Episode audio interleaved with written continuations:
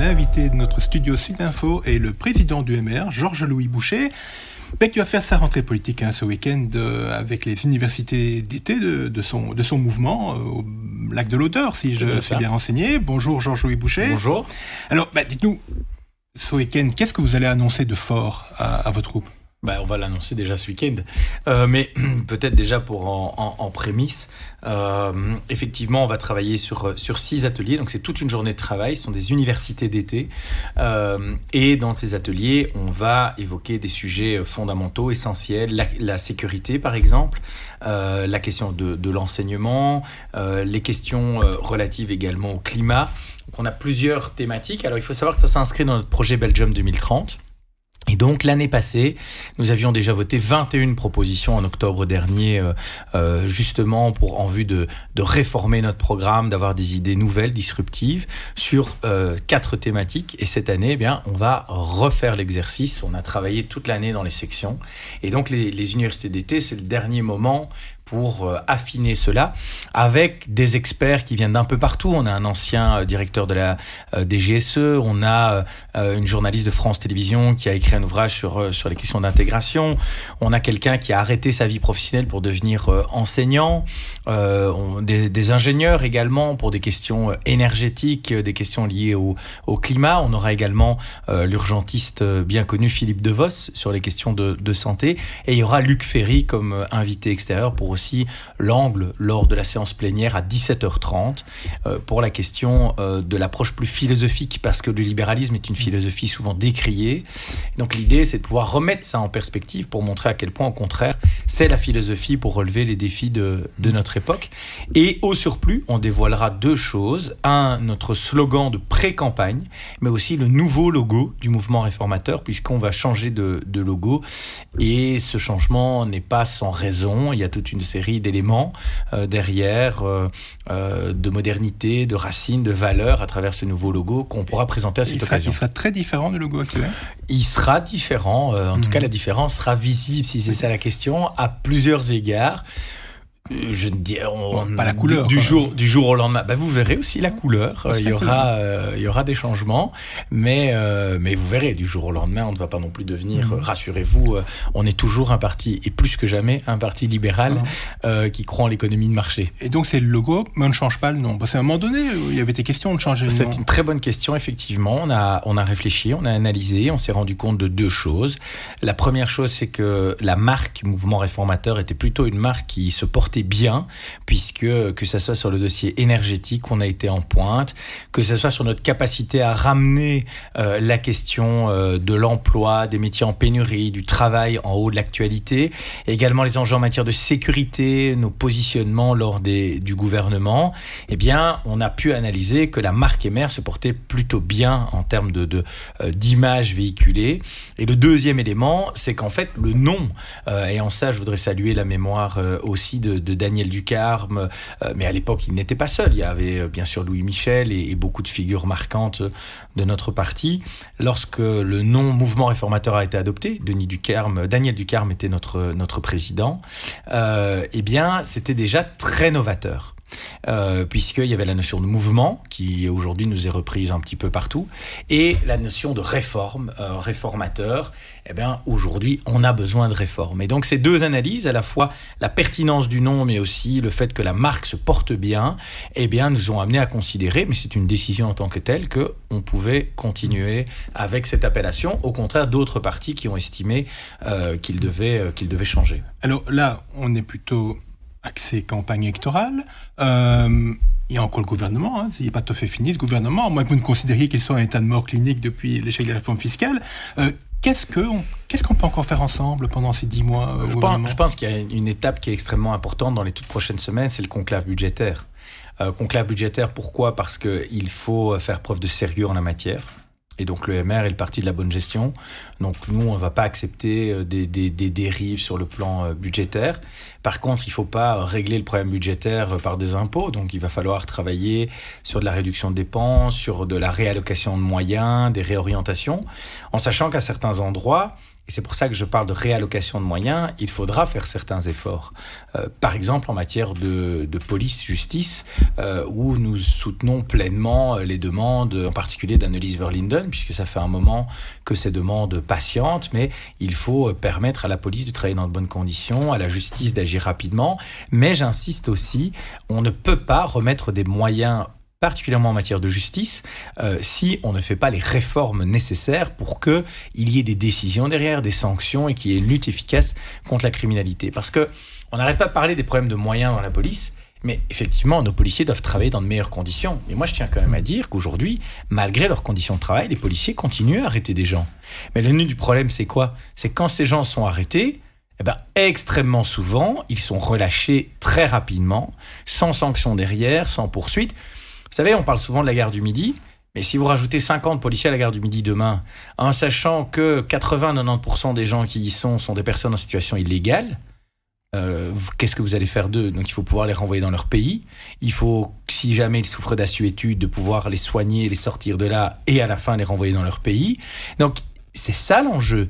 Mais aujourd'hui, vous savez, lors de l'opération qui a été menée il y a quelques jours, il y a eu 56 arrestations, 47 d'entre elles étaient des personnes en situation illégale. Je vous invite vraiment à faire le test de savoir ce qui est devenu, ce qui est advenu de ces personnes. C'est pas si simple d'envoyer dans son pays, même quand Théo Franken dont la volonté ne pouvait pas être mise en doute à cet égard-là, était secrétaire d'État euh, à l'asile et à la migration. Et il m'avait expliqué comment c'était difficile parfois d'arriver à accepter qu'un pays reprenne. Euh, oui, mais je pense qu'on doit un peu sévir. Et moi, je pense qu'il faut conditionner le retour au pays de deux manières. Euh, il y en a une qui fait moins débat et qui, euh, je pense, euh, est tout à fait légitime. C'est l'accès au visa, mais ça doit être une position européenne. Je pense objectivement que quand un pays ne veut pas reprendre ses ressortissants, il n'y a pas de raison que ses dirigeants puissent venir en Europe, parfois profiter aussi de, des belles boutiques, profiter de certains plaisirs de la vie en Europe grâce à des visas qu'on leur délivrerait. Donc je pense qu'on doit avoir une politique de visa plus stricte en la matière. Et le deuxième élément, euh, c'est la question de la coopération développement. Euh, vous savez, on fait de la coopération au développement pour euh, permettre aux ressortissants d'un pays de vivre mieux. Et si ce pays ne veut pas reprendre ses ressortissants, ben c'est comme si on payait deux fois. Donc je pense qu'à un moment donné, on doit analyser les choses en étant peut-être un peu plus strict dans nos relations internationales par rapport à des pays qui ne veulent pas assumer leur première mission. Et la première mission d'un État, c'est de prendre en charge ses ressortissants. Ça, faut jamais l'oublier. C'est d'ailleurs tout l'intérêt d'avoir une nationalité. Vous dites, euh, bon, il faut trouver de l'argent. Déjà, un milliard d'euros, ça c'était prévu depuis longtemps. D'argent peut-être pour la justice et tout ça. Pas de taxes, parce que souvent on sait qu'on doit trouver un milliard, il y a quelques centaines de millions d'euros qui sont des taxes, des taxes qu'on augmente. Je pense qu'on sera sur un effort global de milliards et demi, euh, pour le dire simplement. Euh, mais euh, je ne vois pas sur quelle marge on peut encore augmenter la pression fiscale. Et donc, euh, pour, nous, pour nous, il faut faire des réformes en matière de uh-huh. travail. Uh-huh. Ça, c'est clair, parce que uh-huh. ça rapporte de l'argent. Et je crois qu'on doit veiller au poste des dépenses. Toutes les dépenses aujourd'hui réalisées par l'État ne sont pas indispensables. On a des, déperditions de moyens extrêmement importants. je vous donne un simple exemple. Aujourd'hui, le, budget des frais, de, comparez simplement le budget des frais de gestion des mutuelles avec le budget de la médecine générale. J'invite vraiment vos lecteurs à faire l'exercice. Et après, on peut commencer à s'interroger de savoir si on n'a pas des mécanismes à une époque de telle modernité qui seraient un peu plus efficients que le système actuel avec, euh, avec les mutuelles. Euh, mais ça, ce n'est qu'un exemple parmi d'autres. Mais en matière de politique de subsides, par exemple, en matière effectivement de réformes que l'on doit faire dans une série de domaines qui ne sont pas faites. Je parlais de la justice pour accélérer les procédures, pour simplifier les choses. Euh, je parlais de nouvelles technologies, c'est pas la seule chose, mais les nouvelles technologies, par exemple, ont ouvert plein de possibilités euh, aujourd'hui qui pourraient, par exemple, alléger fortement le travail des greffes, euh, qui pourraient faciliter l'échange de conclusions, qui pourraient faciliter l'accélération des procédures en matière d'audience, etc. Donc en justice, il y a beaucoup d'endroits, mais il y a beaucoup d'autres endroits. Et enfin, il y a un enjeu majeur. Euh, je pense qu'aujourd'hui, on a une politique sociale qui coûte trop cher et qui n'est pas assez efficace. Parce qu'une politique sociale, c'est pas celle qui permet de donner un chèque à tout le monde. Mmh. Ça, tout le monde sait faire cette politique-là. Il suffit de faire des chèques. Une politique sociale efficace, c'est une politique sociale qui permet aux gens de sortir de leurs conditions et d'améliorer leur, niveau de vie. C'est quand même sensiblement mmh. différent. Donc, qui est politique sociale dit on dépense trop pour les chômeurs, on dépense trop pour les personnes euh, malades, c'est un peu ça? On a des déperditions. Donc déjà, des mmh. demandeurs d'emploi, il y en a trop dans un mmh. pays où on a 200 000 vacatures c'est quand même anormal que la Wallonie ait encore 230 000, un peu moins de 230 000 demandeurs d'emploi, dont la moitié d'entre eux le sont depuis plus de deux ans. Donc 40 000 le sont depuis plus de cinq ans. Expliquez-moi, les techs, encore j'ai rencontré le, directeur des techs, il cherche 300 conducteurs euh, de bus. Il paye le permis. Donc je fais passer le message. Si vous n'avez pas votre permis bus mais que vous voulez un emploi, rémunération d'un chauffeur au tech si euh, il accepte de faire l'un ou l'autre dimanche, quelques soirées, etc. Vous pouvez arriver à 2000 euros net. Hmm. C'est pas un salaire infamant. C'est un boulot avec des conditions de travail puisque par exemple le dimanche, ben, on est payé à 100%, prime 100%. Euh, c'est une boîte qui est très syndiquée. Donc je pense que la protection des travailleurs y est quand même euh, assez bien assurée. c'est un boulot aussi de proximité. Je veux dire, on a besoin de conduire des bus euh, de partout. Mmh. Euh, qu'est-ce qui peut expliquer, en fait, si ce n'est le fait qu'aujourd'hui, les allocations sociales euh, ben, offrent un confort trop important, manifestement, puisqu'on préfère délaisser cet emploi disponible. Les sociétés privées payent aussi hein, les, permis, pour être clair. Mais on préfère délaisser ces emplois plutôt que, euh, que d'aller les chercher. Et donc, on reste dans la location sociale. Il y a un problème, il y a un problème euh, majeur en la matière. C'est pas le seul. Hein. Vous savez, en matière de soins de santé, au risque de briser un tabou, on n'arrête pas de dire que nos soins de santé sont formidables. Moi, je vais vous dire très clairement, pour les volumes d'argent que l'on dépense, il y a encore des carences aujourd'hui qui, sont, totalement inexplicables. Mais on a des déperditions de moyens, dans certaines pratiques, je ne rentrerai pas dans le détail à ce stade, mais ça fera l'objet des débats lors de nos universités d'été, il y a des pratiques aujourd'hui qui font qu'on perd de l'argent. J'ai parlé des, mutuelles, c'est pas le seul élément. Euh, il y a euh, euh, parfois des volumes d'examen qui posent question. Il y a le fait de ne pas recourir systématiquement à de la médecine générale, donc avoir un médecin de famille qui empêche de faire de la bonne prévention et donc qui amène tout le monde aux urgences ou dans les hôpitaux. Il y a une surconsommation de médicaments inexplicable par rapport au reste de l'Europe. il y a un recours excessif, en particulier en Wallonie, aux arrêts maladie vous savez, en, Wallonie, il y a un décrochage terrible par rapport à la, à la Flandre et à Bruxelles. Mm. On est 5 euh, à 6 points au-delà du taux de la population active en arrêt maladie en Wallonie mm. qu'ailleurs. Donc, il y a tous ces problèmes-là doivent quand même régler. contre la surconsommation de médicaments, c'est pas si simple. Alors, est-ce qu'il faut demander une ordonnance pour n'importe quel type de médicament? Non, je pense que oui, mais la surconsommation, elle vient aussi des antibiotiques. Mhm. Donc euh, sur des, médicaments euh, euh, via prescription. Non, je pense qu'il y a un problème de mentalité en matière de prévention, peut-être un problème de mentalité aussi chez, certains médecins où il y a un recours très rapide. Mais bon, vous savez, on, ne supporte plus de souffrir de rien. Hein. Je veux dire, quand on a mal la tête, oui, on peut se bourrer de médicaments tout de suite pour être sûr que ça passe. On peut aussi parfois fermer les yeux, attendre, prendre sur soi. Enfin, il y, a une mentalité, par, encore une fois, c'est une éducation mhm. par rapport à ça. Je pense qu'il y a un autre élément dont on parle pas beaucoup et qui est un peu plus technique, mais on a un, un, temps de reconnaissance de nouveaux médicaments qui est beaucoup plus lent dans notre pays qu'ailleurs. Et ça a une conséquence, c'est que parfois, est-ce qu'on a toujours le meilleur traitement ou le plus adéquat? Même chose en matière de technologie. Donc, je crois qu'il y a une gestion plus dynamique. Il faut arrêter de regarder la santé comme euh, une vache sacrée. Donc, en tout cas, ma volonté n'est certainement pas de moins financer, mais ma volonté, c'est que les gens en aient plus pour leur argent. Aujourd'hui, on dépense euh, des montants et le niveau de qualité n'est pas en rapport avec ces montants. Et donc il faut s'interroger. Je peux vous dire qu'il y a énormément de raisons pour lesquelles euh, on en est là. La question aussi qu'une grande partie du paysage de santé soit structurée autour des mutuelles n'est pas une bonne chose. Ça reste des structures privées avec des intérêts qui leur sont propres et qui ne correspondent peut-être mmh. pas euh, aux meilleurs choix en matière de politique publique. Je vous donne un exemple.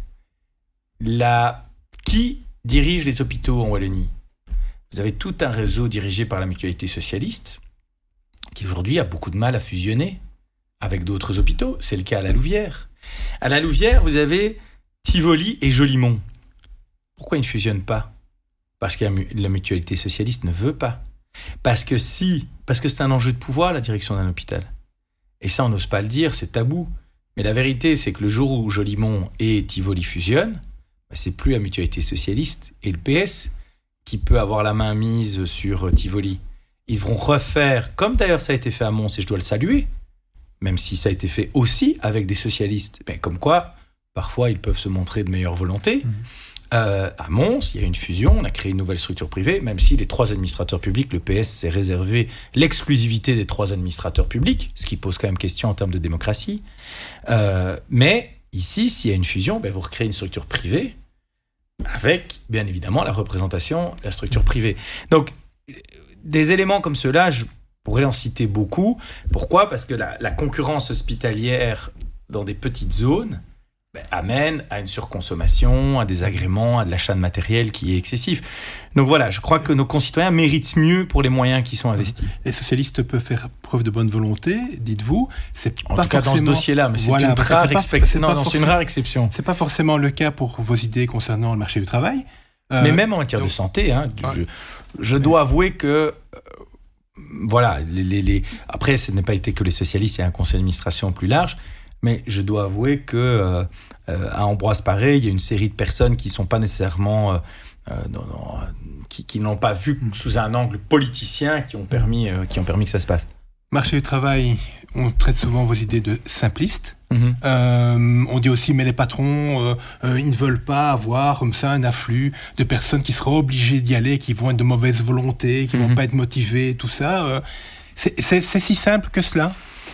De toute façon, moi, mes idées, soit elles sont simplistes, soit elles sont populistes, soit d'extrême droite. Donc, euh, vous faites le choix là-dedans. Moi, ce que je sais, c'est qu'en tout cas, toutes les autres, elles ont déjà été testées, elles ne marchent pas. Le chômage à vie, c'est tellement une bonne idée qu'il n'y a personne qui nous a copié. Ça devait être une super bonne idée quand même. Hein. Euh, bien sûr que ça marche comme ça. Pourquoi?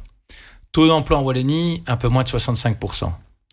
Taux d'emploi aux Pays-Bas, 83%. Taux d'emploi en Allemagne, 81%. Donc, pourquoi les Allemands et les Hollandais sont plus motivés que les Wallons? Expliquez-moi, je ne compare pas aux Flamands, parce que les Flamands, il y a 10 points de différence. Expliquez-moi ce qui, ce qui justifie ça. Donc tous les gens qui m'expliquent, mais non, c'est de la motivation, c'est de la formation, etc. Ok, les autres pays font comment? Encore une fois, conduire un bus, peut-être pas le rêve de plein de gens, mais c'est un beau métier. C'est un métier où vous rendez des services à la collectivité. Mmh. Vous avez du contact humain. Euh, vous, vous, avez, vous avez jamais une journée qui ressemble à une autre, qui trouve pas. Ok, c'est peut-être parce que conduire c'est dangereux. Bah alors les restos. Ok, c'est physique, faut travailler le soir. Bon bah alors les enseignants. Ah bah non, ça marche pas non plus. Euh, bah je sais pas, dans la construction, ah non, c'est quand même physique, etc. Je veux dire, à un moment donné, il faut quoi comme boulot? Moi, je crois aussi qu'il y a un problème majeur, c'est qu'il y a beaucoup de gens qui cherchent un salaire. Hmm. Mais tout travail mérite salaire, mais tout salaire mérite travail.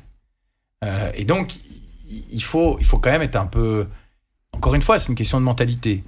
Et euh, je pense qu'on a mal habitué les gens, ça c'est vrai. Ils ont été trop biberonnés aux aides. Mais bien, mais bien sûr, on a mal habitué les gens au phénomène de l'argent gratuit. Et, et, les gens ne sont pas responsables de ça. Je veux dire, quand vous êtes dans une commune où avoir une aide CPS, c'est facile, euh, où euh, vous avez toute une série d'aides complémentaires, où à chaque fois, ben, je veux dire, c'est aussi les réponses que l'on me fait. Hein. on me dit, ben, qu'est-ce que tu veux faire d'autre? On est obligé de leur donner un chèque. Ben oui, peut-être, à l'instant T. Ça ne veut pas dire que sur la durée, on ne peut pas faire autre chose que donner un chèque. Et donc, oui, on a trop habitué à l'argent gratuit. Mais l'argent n'est pas gratuit. Il vient toujours d'une poche, et que tout le monde mette son cœur à l'aise il vient toujours des poches de la classe moyenne. Euh, parce que ça, on peut expliquer tout ce qu'on veut, mais la classe moyenne, c'est toujours celle qui est euh, pas assez pauvre pour avoir les aides, mais qui n'est pas assez riche pour faire de l'évasion fiscale. Mais c'est toujours la classe moyenne qui paye. Et ça, je crois qu'à un moment donné, il faut dire, c'est terminé. Et donc aujourd'hui, on est une des régions d'Europe où on travaille, donc le pays, on fait partie des cinq pays où on travaille le moins. Mais la Wallonie et Bruxelles sont une des régions d'Europe par rapport à tous les pays limitrophes qui sont, qui, qui, où on travaille le moins. Donc, il faut arrêter avec la motivation. Les patrons veulent pas ceci, veulent pas cela. Moi, je suis pas sûr que tous les gens qui travaillent aujourd'hui euh, dans différents emplois se disent qu'ils font le métier de leur rêve et que tous les matins, quand ils se lèvent, euh, euh, c'est la fête à la maison. Mais bon, ils ont un certain sens de la dignité, un certain sens du devoir, et ils considèrent qu'il vaut mieux travailler que de rester à la maison. Et je pense que cette mentalité doit se généraliser. Vous ne m'avez pas parlé de la réforme fiscale euh, et que le LPS rêve de la faire rentrer par la fenêtre de conclave budgétaire. L'Open VLD, c'est un peu plus différent parce que Van Quickenborn, visiblement, euh, ne s'est pas concerté avec De Croo euh, avant, avant de parler. De Croo, lui, n'y croit plus. Vous vous positionnez comment par rapport moi, à ça Moi, j'ai discuté avec Alexander par rapport à ça. Écoutez, il faut être clair. Le pays a besoin d'une réforme fiscale. Une réforme fiscale, si vous voulez que nos concitoyens en sentent un effet, ça doit au moins représenter 8 à 10 milliards d'euros. Le mouvement réformateur a présenté son plan il y a quelques semaines à la Chambre, lors d'une conférence de presse. Euh, donc, si vous faites moins, déjà, les gens risquent de ne rien voir. Mais si en plus vous faites moins, non pas pour baisser l'impôt, mais juste pour reprendre dans la poche gauche ce que vous avez donné dans la poche droite, mais très franchement, alors ça ne sert strictement à rien. Et aujourd'hui, moi j'entends bien euh, ce que racontent les écolos. Ils parlent de 300 euros net, je pense en plus, c'est par an, si j'ai bien euh, compris. Ah, 200 euros net par mois, j'avais ah, par mois. Alors, cas. alors c'est formidable, mais moi je dis chiche. Mais alors qu'ils nous expliquent comment ils financent. Parce que ça, je ne les ai pas entendus. Donc ils disent, parce que moi aussi, hein, vous savez, pour vous être agréable, je pourrais vous dire 1000 euros net en plus par mois. Tout de suite. OK. Mais vous allez me dire, mais comment vous financez ça? Donc Moi, je vous dis, les réformes du marché du travail, euh, de la réduction de dépenses. Donc voilà. Et on mmh. aborde des choses qui ne sont pas toujours populaires. Mais eux, ils disent à taxer les riches. Mmh. Ok, eh bien, vous m'expliquez quelle est la taxe de riches à 8 milliards. Je vais être très concret avec vous. Au moment où ça a cassé sur la réforme fiscale, la taxe quantite n'était même pas sur la table. Donc tous ceux qui vous disent que c'est à cause de ça que ça a craqué, bah, vous disent pas la vérité parce que c'était pas sur la table. Mais admettons même, on va pousser le curseur au maximum. 300-400 millions d'euros. Et L'exercice était 2 milliards. Pour retirer 400 millions à 2 milliards, ça fait 1 milliard 6. Qu'est-ce qui reste? Comment ils finançaient le milliard 6 Uniquement avec des mécanismes qui tuaient les entreprises, la consommation de nos concitoyens et une série de, facilités que certains travailleurs aujourd'hui ont, euh, euh, ont, ont, au niveau du monde de l'entreprise. Mais si c'est pour dire aux gens, vous allez avoir... Euh, 200 euros de plus, mais votre pain va coûter plus cher, le ticket de concert va coûter plus cher, le livre va coûter plus cher, vos vacances vont coûter plus cher, les gens vont vous dire, bah, gardez vos 200 euros. Parce que si derrière, je dois en dépenser 250 de plus, je pense que ça ira. Et alors, il y a aussi un autre truc, moi, qui commence sérieusement à m'agacer, qui est très dans l'air du temps, hein, qui est d'essayer de pénaliser certains choix. Donc, en gros, l'État déterminerait ce qui est une consommation vertueuse et ce qui est une consommation que l'on doit à tout prix, euh, contre laquelle on doit lutter. Quoi. Ok, dans une certaine mesure, il y a des choses qui peuvent apparaître évidentes, essayer d'un peu plus soutenir le train que l'avion. Ok, mais bon, les gens qui prennent l'avion doivent pouvoir continuer à avoir le droit de le faire. Euh, mais vous allez commencer à rentrer dans des arguties terribles. Fruits et légumes. Là, ok, pain, on garde pain, on garde parce que le pain c'est bien, mais les ah, pâtes. c'est l'alimentation de base. oui, euh, oui, mais dans, avec Van Petegem, la TVA a augmenté quand même. En tout cas, avec ce qui était sur la table. Et donc, moi, si on commence à faire le panier de la ménagère à la place de la ménagère, en tant que libéral, j'ai un problème. Et donc, je vais être clair avec vous. Oui, parfois, les êtres humains choisissent certains produits euh, qui sont pas euh, les meilleurs à tout niveau. Parfois, ils ont envie de jouer. Il y en a même qui fument, vous vous rendez compte. Il y a même des gens qui boivent un verre. Moi, je fais rien de tout ça, donc je suis très à l'aise pour en parler. Ou qui mangent des gâteaux. Mais ou qui mangent du gâteau. Mais que l'État commence à dire ça on peut, ça on peut pas. Ça, je trouve qu'il faut quand même faire très très attention. Et donc, je suis, euh, je veux être prudent par rapport à ce genre de choses. Le Premier ministre euh, nous a dit euh, vendredi qu'il donnait 7 sur 10 à son équipe, jusqu'ici en tout cas. C'est une cote qui vous convient? Écoutez, moi je suis pas examinateur. Euh, si pas, euh, si pas, je ferais passer des permis de conduire ou je serais oui, devenu pour avoir une idée de ce que le gouvernement a réalisé, est-ce que ça vaut 7 sur 10 ou pas? Non, écoutez, j'en sais rien. Je, je, raisonne pas comme ça.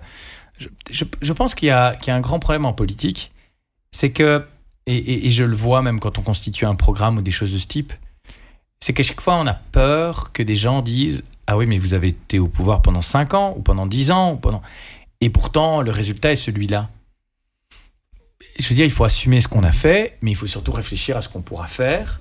Euh, donc, allez, mon premier angle, bon après il y a des cas exceptionnels, hein, quand le PS dirige des villes pendant 70 ans et que c'est la misère, oui, là je dois vous avouer que je ne sais plus quoi faire pour eux, euh, mais, euh, mais, mais pour le reste, voilà, on doit, on doit travailler systématiquement, donc 7, j'en sais rien et franchement, ça, ça ne m'intéresse pas. Moi, je crois qu'on a euh, un élément majeur, c'est qu'on a pu totalement retourner la situation en matière énergétique. Je crois qu'on a pu, lors de cette législature, éviter certaines catastrophes. Je pense qu'on a su quand même gérer euh, les aides en matière de Covid pas si mal quand on voit le niveau de, de, euh, faillite qui n'est pas énorme. Donc, je crois que ça s'est pas trop mal sorti à ce niveau-là. Mais pour le reste, voilà, on a su faire monter tout le débat sur le travail et les métiers en pénurie. Mais il y a toute une série de concrétisations et de réformes qui attendent et qui sont très pressantes. alors, soit sous ce gouvernement, soit sous le prochain. Donc, euh, donc ça, on, le verra, mais la cote que, de ce gouvernement, je pense que ce seront les gens qui le donneront avec, euh, avec le, vote. Mais par contre, je regrette une chose, c'est qu'on n'ait pas d'organisme d'évaluation des politiques publiques, parce que c'est pas, je pense pas que c'est à nous de nous autocoter. Je pense qu'il faut un, un organe objectif qui, à un moment donné, définit sur des grandes thématiques, les orientations qui ont été prises, l'objectif de départ, les résultats qui ont été obtenus, et que sur le hiatus, bah, les politiques puissent s'expliquer et que les gens puissent se forger une idée. Moi, je pense que la base, elle devrait être là, donc ça, ça atteste encore plus de ce besoin d'évaluer de, les politiques publiques. L'écolo qui veut supprimer l'allocation défiscalisée pour frais des députés, donc environ 2500 euros qu'il touche euh, euh, par mois, c'est une bonne idée ça n'a ça n'a pas beaucoup de sens parce qu'en fait, ce que les députés vont faire, c'est qu'ils vont passer alors en frais réels. Et s'ils passent en frais réels, je pense que certains euh, ne vont plus payer beaucoup d'impôts parce qu'il suffit de suivre un politique au quotidien. Euh, entre les, les verts que vous avez payés à gauche à droite, le soutien à la kermesse, le financement de tracts, de pubs sur les réseaux sociaux, etc. Mais je vais être clair, même là aussi, c'est pas dans l'air du temps. Moi, je fais pas partie de ceux qui pensent que la démocratie ira mieux le jour où euh, les politiques euh, travailleront, euh, travailleront pour rien, quoi. Déjà, c'est un mandat qui est limité dans le temps, premier élément. Deux, ça engage des frais. Trois, il y a une activité derrière qui est mise, enfin, il y a beaucoup de pression, etc. Moi, vous savez, je, vais être clair avec vous, hein, euh, je suis avocat, je connais pas mal de mes confrères qui gagnent beaucoup mieux leur vie que moi et qui euh, ont parfois un peu plus de tranquillité d'esprit à certains moments. Hein. Il y a aussi une pression, mais je veux dire, euh, moi, vous savez, il n'y a pas un jour où je me dis pas, bon, qu'est-ce qui va pas arriver aujourd'hui euh, je ne peux pas me permettre de partir une semaine en vacances ou dix jours en vacances en disant je laisse le téléphone dans mon armoire. Ça, c'est pas possible. je ne dis pas que les gens ont une vie plus douce que la mienne, certainement pas, je ne me permettrai pas. Je dis juste qu'il y a une pression permanente qui est assez propre. Euh, parce que, si je peux me permettre, il y a des activités qui sont plus dures que la, que, la mienne. Ça, j'en suis tout à fait conscient. Euh, il y a juste peut-être une différence. C'est que quand vous êtes politique, vous êtes politique 7 jours sur 7, 24 heures sur 24, parce qu'en fait, ce que vous vendez, c'est vos idées, et donc c'est vous. Et donc, ce soir, je peux me dire, je vais aller au restaurant pour me détendre, je vais rentrer dans la salle de restaurant, bah, les gens vont, et c'est logique, hmm. euh, les gens vont vous regarder, on va peut-être vous interpeller, on va peut-être venir vous parler de quelque chose. Et moi, j'invite les gens à le faire parce que je trouve qu'on est là pour ça. Ce que je veux dire, c'est que c'est aussi une charge. Donc, l'idée de dire, ils font ça pour l'argent, moi, encore une fois, je peux vous dire, et, euh, euh, j'étais dans un cabinet d'avocats euh, qui fonctionnait bien. Je peux vous dire que j'ai bon nombre de mes confrères. Si ça avait été que une question d'argent, c'est peut-être pas le choix le plus évident euh, que celui que celui de faire de la politique. Et donc je ne pense pas que l'abaissement systématique de la fonction va amener à que les gens nous, enfin qu'on réconcilie la politique et le citoyen. Moi je pense que c'est plus de résultats, plus de résultats. Et donc tous ces broles qui vise à dire euh, oui, mais comme ça, euh, euh, les gens vont retrouver confiance en la démocratie, etc. Moi, je pense que la majorité des gens, ils s'en foutent à la rigueur de ce qu'on gagne, pour autant qu'on arrive à résoudre les problèmes de leur vie. Aujourd'hui, ce qui pose problème, c'est qu'on n'arrive pas à résoudre les problèmes. Et donc, franchement, quand vous n'arrivez pas à résoudre le problème, même 200 euros, c'est trop, quoi. Mmh.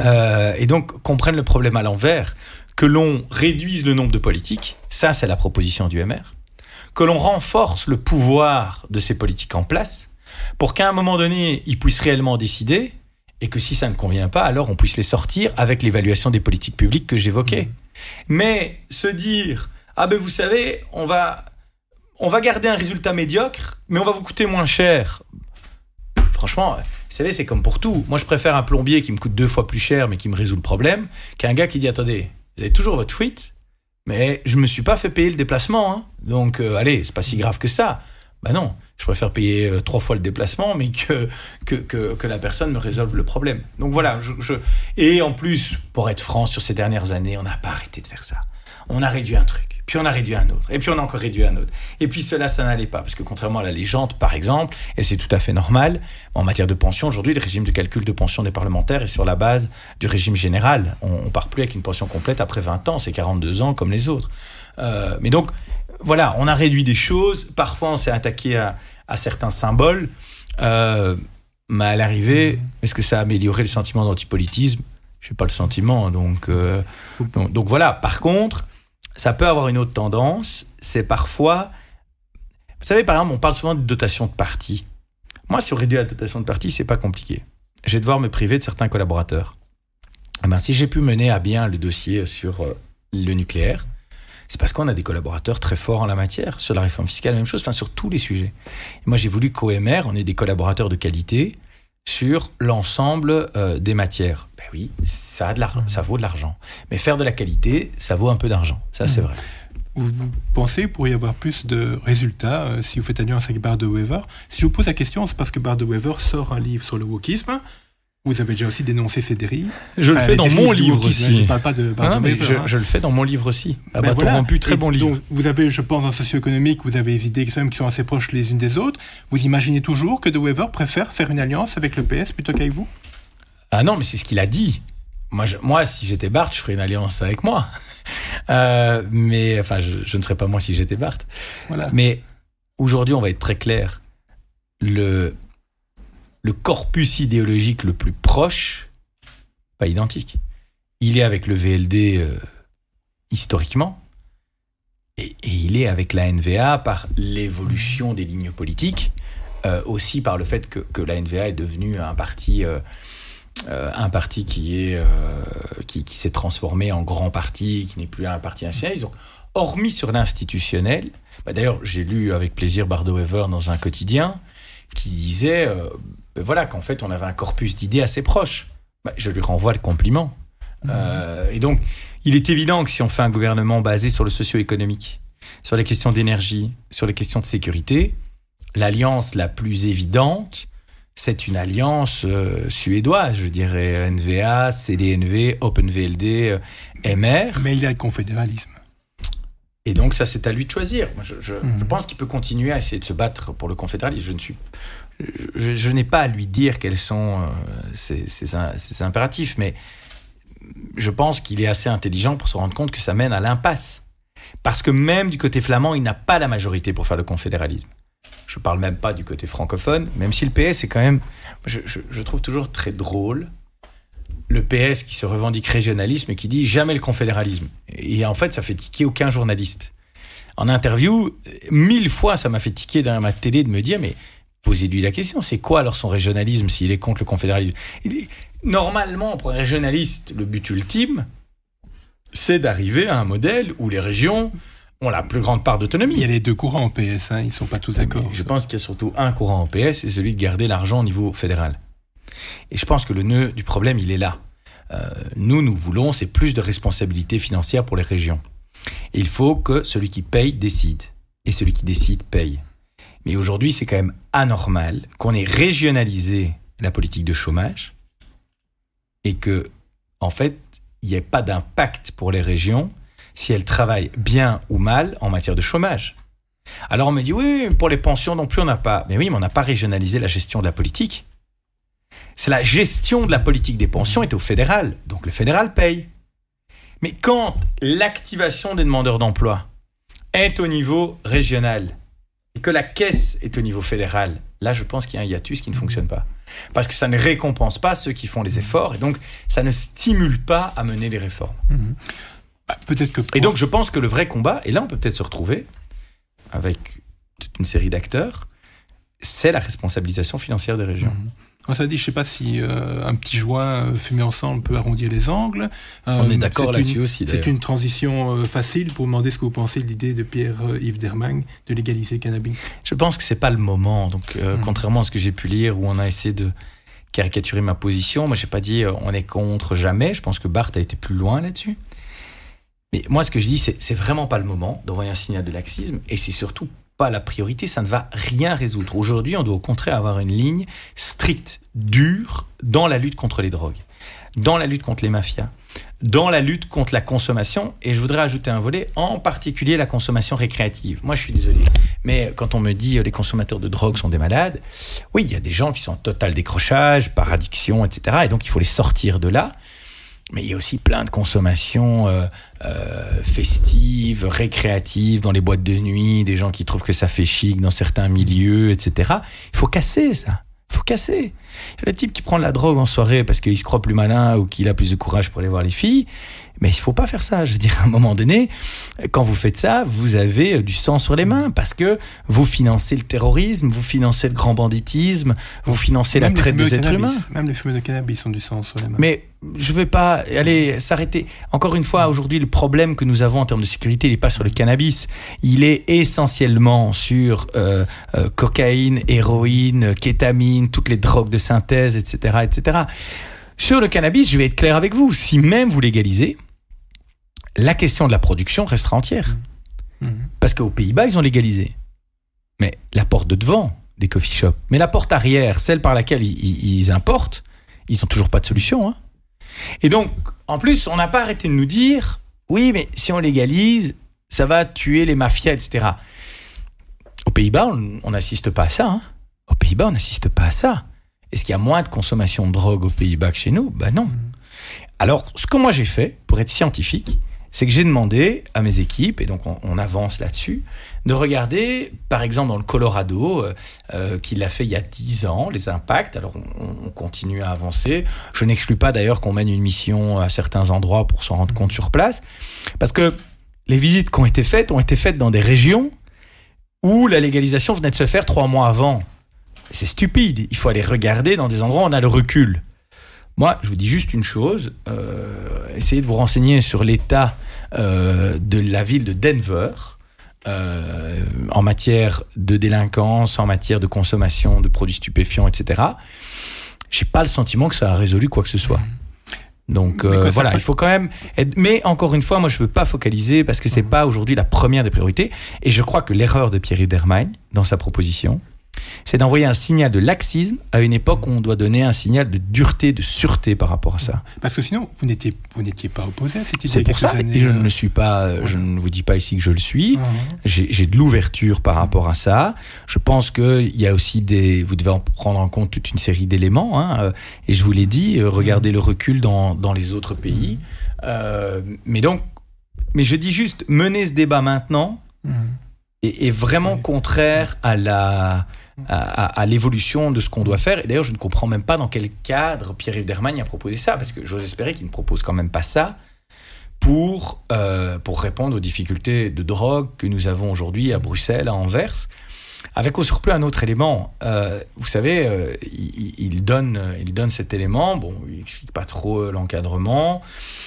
Il donne pas de réponse sur le reste, sur le reste de, l'enjeu.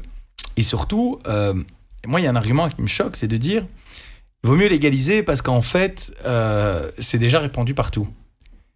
Ok, mais vous savez, la fraude fiscale, elle est très, très, très, très présente. Est-ce que demain, il faut dire, bah, vous savez, on va quand même autoriser la fraude fiscale parce que de toute façon, elle est quand même partout. Si demain, on se rend compte qu'il y a plein d'armes dans un quartier, on pourrait légaliser les armes aussi parce qu'il y en a quand même déjà partout.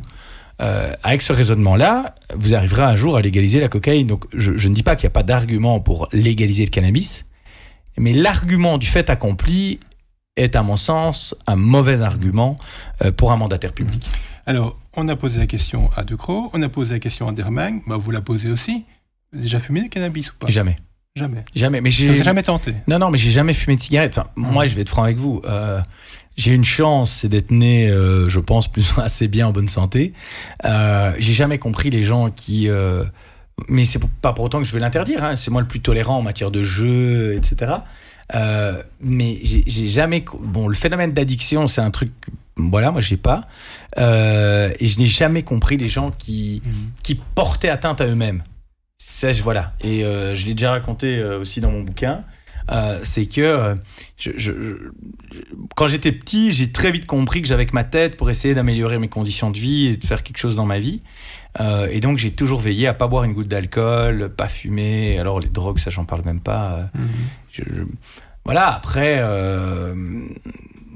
ben, je veux dire, j'ai pas besoin de boire un coup, de fumer quelque chose pour aller dire quelque chose à quelqu'un, pour aborder quelqu'un, pour euh, voilà. Donc je je pense que derrière, euh, parfois il y a peut-être euh, il y a peut-être le côté aussi de, de il y a l'éducation, mais il y a aussi je crois qu'il y a un travail à faire pour sur la confiance en soi, sur l'accompagnement. Enfin, quand on me dit j'ai besoin de ça pour me détendre, fais du yoga, fais du sport, enfin, je sais pas, fais quelque chose, mais et c'est là où je dis qu'il y a un problème. Vous savez, c'est comme en matière d'emploi quand je parle de, mentalité.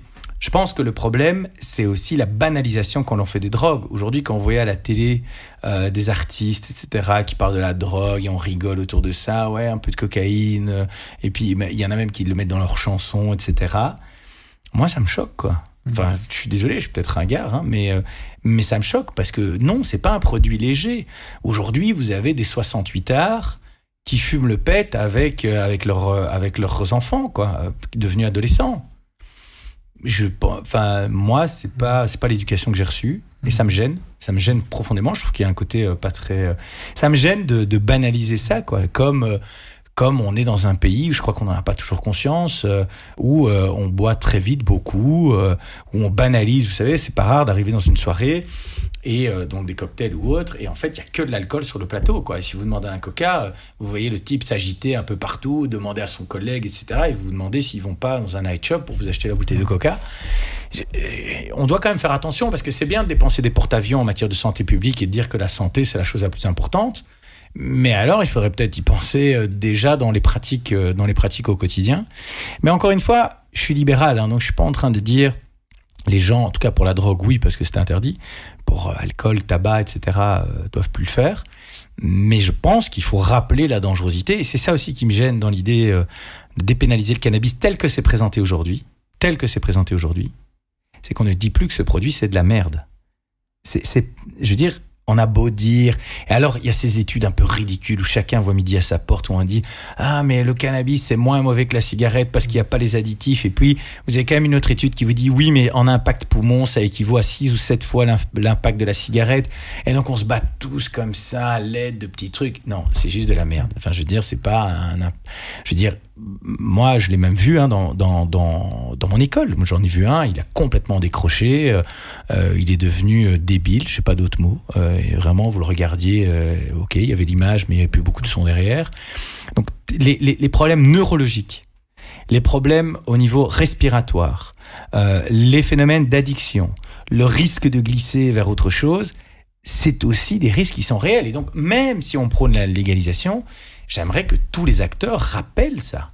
Franchement, et pas qu'on présente ça en disant c'est pas grave, c'est une cigarette pour rigoler, quoi. Et c'est pour ça que les lieux de shoot en toute légalité me choquent. Par exemple, quand sur des festivals, on dit on va tester votre drogue, comme ça vous pourrez vous droguer en toute sécurité. Enfin, t'envoies quoi comme signal? C'est un produit qui est interdit, mais on va le tester pour savoir si tu peux quand même le prendre. Non. Dans les boîtes, dans les festivals, des centres de police. On saisit tout. On met des amendes élevées et on te passe l'envie d'en ramener quoi. Euh, et, et, et, ça, je crois qu'il faut, euh, allez, il faut, il faut être clair là-dessus, même si c'est pas populaire, même si ça fait pas cool. Après, objectivement, hein, les mecs quand ils sont défoncés, ils ont l'air plus d'idiots que de gens cool. Donc euh, moi, ce côté, ouais, c'est cool. je vois pas ce qui est cool à être con. donc voilà. Après, chacun chacun sa sensibilité sur le sujet. Georges-Louis Boucher, on ne pouvait pas vous laisser partir sans vous poser la question. Cette question dont on ne parle jamais, enfin pour l'instant officiellement au MR, mais dont tout le monde, paraît-il, parle officieusement. Alors, élection présidentielle interne en novembre ou pas? Euh, Moi, je vais vous dire une chose. Ça fait quatre ans que je travaille à positionner le mouvement réformateur euh, en vue des élections. Je pense qu'à ce stade, on est bien positionné sur tous les dossiers phares. On a des lignes fortes. On a pu euh, imprimer notre ligne sur le nucléaire. Je pense qu'on a obtenu euh, certainement la plus belle victoire de ce gouvernement. Euh, sur les questions en matière d'emploi, on a fait monter le sujet. Sur la sécurité, sur la neutralité de l'État. on a encore pas mal de propositions aussi en matière d'enseignement, par exemple. on a eu des événements qu'on pas, euh, durant les quatre ans qu'on a dû gérer, qui n'étaient pas nécessairement attendus ou évidents. Euh, euh, par exemple, le, remplacement de Sophie Ulimès, de Valérie Glatini.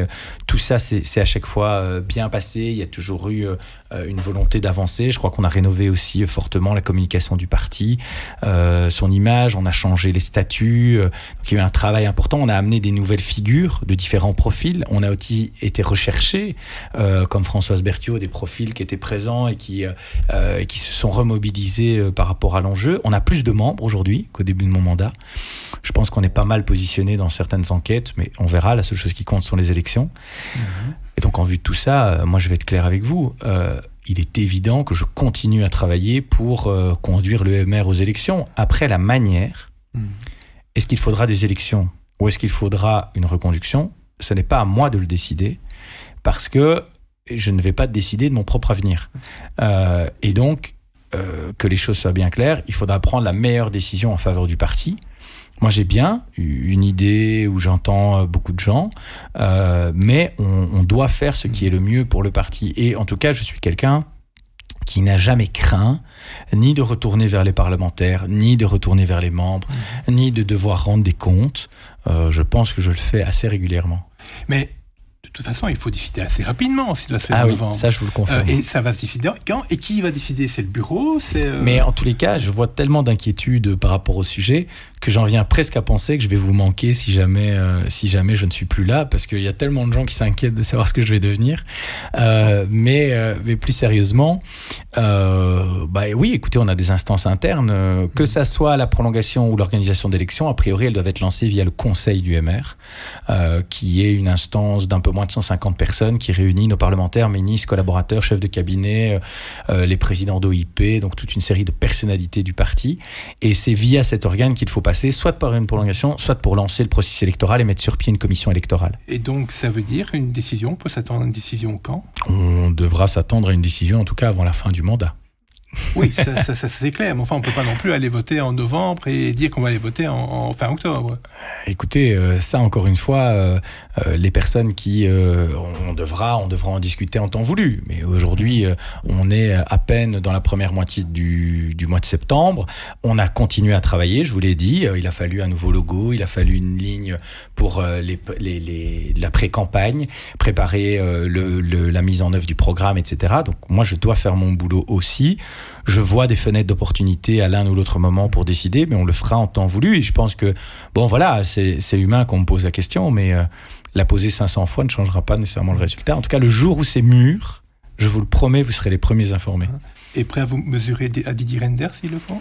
Oh, écoutez, moi je ne veux pas commencer à rentrer dans ces jeux-là. Euh, il se fait que, euh, ben, pour l'anecdote, euh, la veille de l'article, je dînais avec Didier Renders et quelques autres. On a discuté de plein de choses extrêmement intéressantes. on se parle assez régulièrement. On s'était vu longtemps avant. Donc voilà, moi je lis les journaux, je vois les spéculations à gauche à droite, mais c'est pas le genre de choses aujourd'hui auxquelles je pense. J'ai encore une fois, j'ai fait mon boulot pendant quatre ans. Euh, et je ne suis pas quelqu'un qui a peur à un moment donné de, de la feuille d'évaluation, parce que je sais ce qui a été fait. Euh, et donc euh, voilà, je suis très serein par rapport à ça. Euh, franchement, pour le reste, ça permet aux journalistes d'écrire des articles comme ça et, d'avoir des, des, spéculations. Mais sur pas informations aussi. Hein, Oui, je, ne dis pas que vous les inventez. Hein. Il y a mm. peut-être des gens qui parlent aussi, etc., etc. Mais voilà, moi je m'intéresse pas à ça. Je continue à positionner le MR en vue des, des, prochaines élections. Il y a aussi la sortie du livre qui permet de mieux me connaître. il y a l'organisation des congrès, Université d'été Belgium 2030 en octobre donc voilà, moi j'ai appris ça pendant mon mandat, à prendre beaucoup plus de recul par rapport à tous ces articles de spéculation, parce que j'en avais aussi lu beaucoup qui m'annonçaient euh, par-dessus bord euh, en octobre, en 2020 je l'ai lu, en 2021 je l'ai lu, en 2022 je l'ai encore lu. Et donc je me dis qu'au bout d'un moment je dois prendre un peu de recul par rapport à ça, pas être trop sûr de soi, jamais, mais euh, se dire que de toute façon le travail paye toujours. Merci Georges-Louis Boucher. Merci à vous. Bonne journée. Bonne journée.